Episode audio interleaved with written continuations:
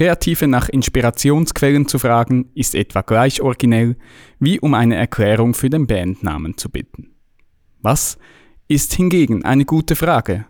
Und ist das auch eine? Huh? Alright.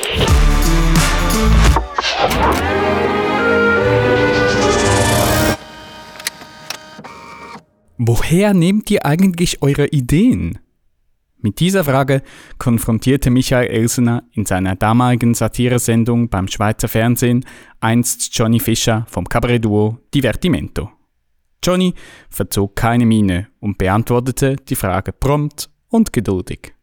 Danach meinte Michael schmunzelnd, dass es eigentlich eine Gag-Frage gewesen sei und er fände sie selber sehr mühsam. Er wollte aber Johnny bei seiner höflichen Antwort nicht unterbrechen. Darauf Johnny, und ich habe mir noch gedacht, bist du ein Kreative nach Inspirationsquellen zu fragen, ist etwa gleich originell, wie um eine Erklärung für den Bandnamen zu bitten. Was ist hingegen eine gute Frage? Und ist das auch eine? Wohl eher nicht. Und warum muss man Schauspielerinnen und Schauspieler auch im Jahr 2022 noch fragen, wie viel der Rolle XY steckt in ihrer Persönlichkeit? Wäre das nicht Teil der Job Description, in eine andere Rolle zu schlüpfen? Wie so oft stelle ich mir dann selber, nachdem ich mich über die x-te plumpe Frage des Interviewers genervt habe, die Frage, könnte ich es besser? Hätte ich bessere Fragen in petto? Denn schon beim einfachen Kennenlernen Smalltalk frage ich doch auch die üblichen schlechten Verdächtigen ab. Zum Beispiel, was arbeitest du oder woher kommst du? Gewinnen wohl kaum den Originalitäts-Oscar.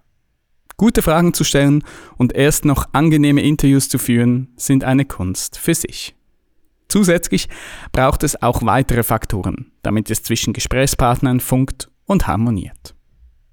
Als guter Christ erinnere ich mich natürlich auch noch an die Fragen aller frommen Fragen, welche ich mir als Teenager sogar abgekürzt mit WWJD ums Handgelenk gelegt habe. What would Jesus do? Meine aktuelle und theologisch nicht wasserdichte Antwort dazu? Jesus würde Fragen stellen. Meistens auch dann, wenn eine Antwort gefragt wäre. Da kam zum Beispiel von kritischen Journalisten in Matthäus 21, 23 bis 27 in Form der Pharisäer eine herausfordernde Frage zum Thema Vollmacht. Und Jesus so, Danke für die Frage. Ich beantworte sie aber erst, wenn ihr mir eine Gegenfrage beantworten könnt. Da die Pharisäer keine für sie passende Antwort geben konnten, war diese Pressekonferenz damit schneller vorbei als jede Bergpredigt. Alternativ hätte hier natürlich auch ein kryptisches Gleichnis von ihm als Antwort kommen können. Die Erklärung dazu wäre dann statt der breiten Öffentlichkeit jedoch nur den Jüngern vorbehalten gewesen.